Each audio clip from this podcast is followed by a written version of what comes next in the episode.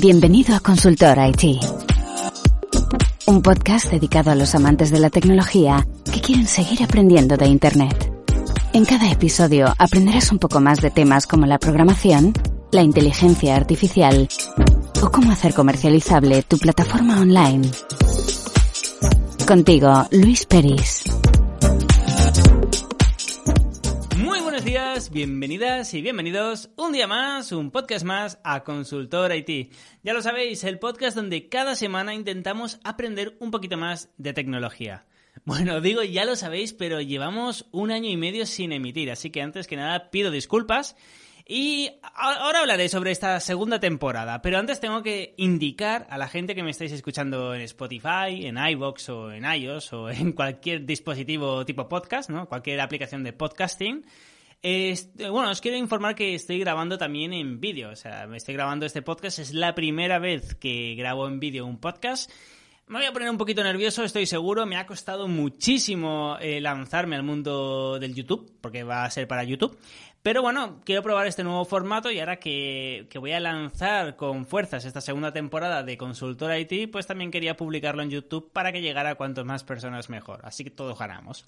Así que ya lo sabéis, si queréis, si queréis seguirme por YouTube, pues en YouTube. Si queréis seguirme, como siempre, eh, por podcast, pues yo encantado de estar aquí, estar con la voz. Igualmente, esto va a ser primordialmente podcast, por lo que no voy a mostrar imágenes por ahora, no voy a mostrar imágenes en los vídeos. Si hace falta haré algún vídeo especial para YouTube. Pero por ahora no os preocupéis, no tenéis que ver el vídeo si no queréis verme el careto, no pasa nada. Dicho esto, eh, hace un año y medio que no emito ningún podcast, por esto ya, esto es una segunda temporada y no es una continuación. Pero yo sé que hay mucha gente, quizá el 20-25% de las personas que nos estarán escuchando, que habrán llegado gracias a que la verdad es que últimamente me ha promocionado bastante bien iOS dentro de la plataforma de, podcasting. Así que habrá mucha gente, un 20-25%, que no sabrá quién soy yo. El resto ya me conoceréis de sobra o vendréis de episodios anteriores. Que aunque haya pasado un año y medio, a lo mejor vosotros eh, ha pasado una semana desde que no emito, ¿no? Entonces, para todas estas nuevas personas que no me conocéis y este es el primer podcast eh, que escucháis o me veis en YouTube por primera vez porque no tengo nada más colgado en YouTube. ¿Quién soy yo? ¿De dónde vengo? ¿Cuáles son mis intenciones? ¿Qué voy a hacer? pues bueno, os voy a contar un poquito, un poquito. Os prometo que va a ser muy resumido mi vida para que sepáis de dónde vengo, sobre todo, eh, cuál es mi background, ¿no? Es decir, que cuando hablo a lo mejor de emprendeduría, quizás es porque a lo mejor he estado en cinco startups. Eh, cuando hablo de programación es porque ya llevo muchísimos años programando. Eh, y bueno, por lo menos que sepáis mi background. No soy el mejor en programación, no soy el mejor programador del mundo, tampoco seré el peor, digo yo. Pero bueno, la idea no se trata de dar una masterclass increíble, sino que poco a poco y juntos, y esto es muy importante porque me dejáis muchísimos comentarios, eh, aprendamos cada semana un poquito más de tecnología. Yo muchísimas veces me preparo los temas muchísimo, me, empollo un tema y luego hago el podcast. Así yo aprendo, eh, lo compruebo, lo aplico y luego os lo enseño a vosotros también. Así que juntos podemos seguir aprendiendo. Dicho esto, eh, voy a hablar un poquito sobre mí. Pues yo me metí en el mundo de la programación con 8 años, ahora tengo 30, o sea, imaginad hace 22 años. Eh, para los más veteranos, quizá os acordéis de un navegador antes de Internet Explorer, que aún estuvo ahí con Internet Explorer a la par, que se llamaba Netscape. Pues Netscape tenía una aplicación, tenía como una especie de plugins, que aún no existían los plugins para navegadores, tenía un, plugin llamado eh, Composer, que era para el desarrollo de aplicaciones web, o sea, de, páginas web, y os estoy hablando del 98, es decir, que era HTML y CSS y JavaScript, o sea, primera versión de todo, tanto de HTML como de CSS, no, o sea, era lo más básico de lo básico de lo básico. Y bueno, pues eh, gracias al Netscape Composer que traía documentación de cómo se hacía una página web, yo con ocho añitos, ahí poco a poco, fui desarrollando mis primeras páginas web. Y no sé qué pasó, porque mirad que internet ahí iba a 56K, es que iba súper lento todo. No sé qué pasó, que me enganchó. Me enganchó el mundo del desarrollo web, luego lo dejé, luego volví, ahora os lo contaré. Y nada, desde los ocho años empecé en el mundo de, bueno, en el mundo web, HTML, CSS y JavaScript, lo que había prácticamente. Ya hablaré en otro podcast, aunque ya hice un podcast especializado en eso, voy a hablar en otro podcast que en aquella época, a diferencia de ahora que solo existe JavaScript en la parte del cliente, eh, bueno, existe uno que es precompilado, pero eso ya lo veremos.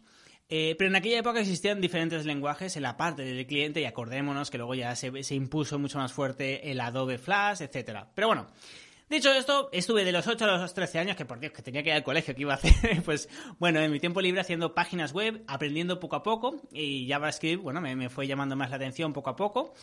Eh, ya a los 13 años, que ya había visto eh, diferentes cosas de JavaScript, tampoco es que se usara tanto como ahora, y no se usaba casi nada. Eh, me gustó muchísimo, más, más que el diseño de HTML CSS, ya me metí en programación a saco. Así que me metí ya en. Bueno, algunos me vais a matar, pero claro, coño, pensaba que tenía 13 años tampoco. me metí en Visual Basic 6, que era. Eh, bueno, para crear aplicaciones, ya me metí en el mundo de aplicaciones para escritorio, ¿no? Ahora no es tan normal como antes, pero antes era lo, normal no era hacer una aplicación web, sino hacer una aplicación para ordenador. Así que me metí en el mundo de desarrollo de aplicaciones para ordenadores para Windows y para Linux principalmente. El, primer lenguaje de este tipo que toqué fue Visual Basic 6, que es la gente que lo conozcáis. Eh, había mucha gente que lo odiaba, pero era muy utilizado en aquella época, por el, principios del 2000. Eh, bueno, era, es como, era muy sencillo, era un lenguaje de programación eh, muy, muy, muy, muy sencillo porque tenías una parte visual que podías arrastrar los botones, podías arrastrar los input type text. Por ejemplo, si fuera una web, sería como la caja de texto, pero todo para aplicaciones de escritorio. Y luego ya estaba la programación, ¿no? Aparte de Visual Basic 6, también me metí con C, que es un lenguaje que me gusta muchísimo, al final es la base de todo. Así que nada, eh, hice pues de los 13 hasta los 16 años, estuve metido tres años en desarrollo de aplicaciones para escritorio. Y la verdad es que algunos tuvieron bastante éxito. Eh, también es cierto que en aquella época podías tener éxito con cualquier cosa. Nadie creaba nada. No, fijaros que cuando yo empecé no existía ni YouTube. Yo recuerdo los inicios de YouTube cuando no era de Google. Así que eh, si hacías cualquier cosa, funcionaba, porque no había nada en Internet. Así que nada, eh, creé una aplicación, fue muy, muy, muy, muy, muy, muy bien. Eh, tuvo enseguida medio millón de descargas. Eh, bueno, siguió creciendo y al final, a los 16 años ya tenía una marca registrada. No, me pude quejar, ¿no? Pero a los 16 años vi que estaba bien en, las aplicaciones para ordenador, pero por Dios, es que era horrible. No, no me gustaba. Había algo como, como muy ochentero en, las aplicaciones para ordenador. Y, mm, no, no, es que viera que el futuro era Internet, no es que viera que el futuro era desarrollo de aplicaciones web, no hablo de páginas web, hablo de Facebook, eh, Twitter, LinkedIn, software as a service, ¿no? De facturadirecta.com, por ejemplo. Eh, no es que viera que el futuro era ese, sino que es que lo que a mí me gustaba, porque dices, coño, es que esto es el presente, no es que sea el futuro, sino que, que, que es más divertido, es más dinámico, por decirlo de alguna forma. Así que con 16 años ya me metí en el desarrollo de aplicaciones, hice, bueno, hice un software as a service para, empresas. Fue una versión muy, muy, muy, muy básica. Eh, y nada, luego me metí un, un, FP. En aquella época no existían los FPs de programación como ahora, así que bueno, lo, lo terminé con 19 años y dije, ¿qué hago? ¿Trabajo para alguien o me monto una empresa, no? Pues casi sin dinero, o sea, tenía muy, muy, muy poco dinero. Eh, así que bueno, mm, yo lo que quería era seguir aprendiendo y vi que trabajando para otra persona, mm, en aquella época era muy complicado trabajar de programador, era casi imposible. Y, menos con 19 años, o sea, aunque podías eh, y sabía que iba a estar limitado sobre todo a desarrollo de aplicaciones para escritorio. Así que me monté una empresa. La verdad que me fue bastante bien, eh, fue en 2008-2009. me fue bastante bien al principio, sobre todo, pero bueno, fue el año de la burbuja inmobiliaria. Así que nada, a los dos años tuve que cerrar. También es cierto una cosa, que con 19 años tú qué, qué empresa vas a gestionar, ¿no? Ahora por lo menos, bueno, te puedes ver, eh, no sé, miles de horas de cómo gestionar una empresa en YouTube. Antes es que no había tanta información como ahora. Y, con esa edad es que eh, estás para jugar, no, no estás para, para, montarte una empresa. Así que nada, a los dos años, eh, bueno, tuve que chapar, lo siento por los trabajadores, no, no éramos muchos, éramos tres personas.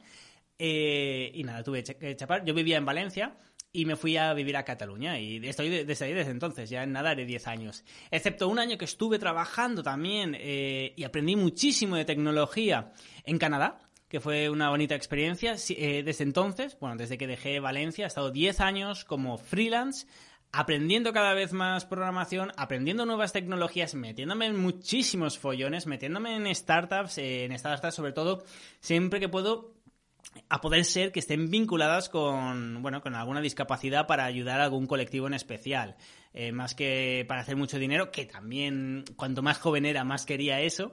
Pero también, bueno, siempre que puedas ayudar a alguien. La gente que me conozca ya sabe las startups que he hecho en este sentido y si no, ya las, ya las diré en otro, en otro podcast, ¿no?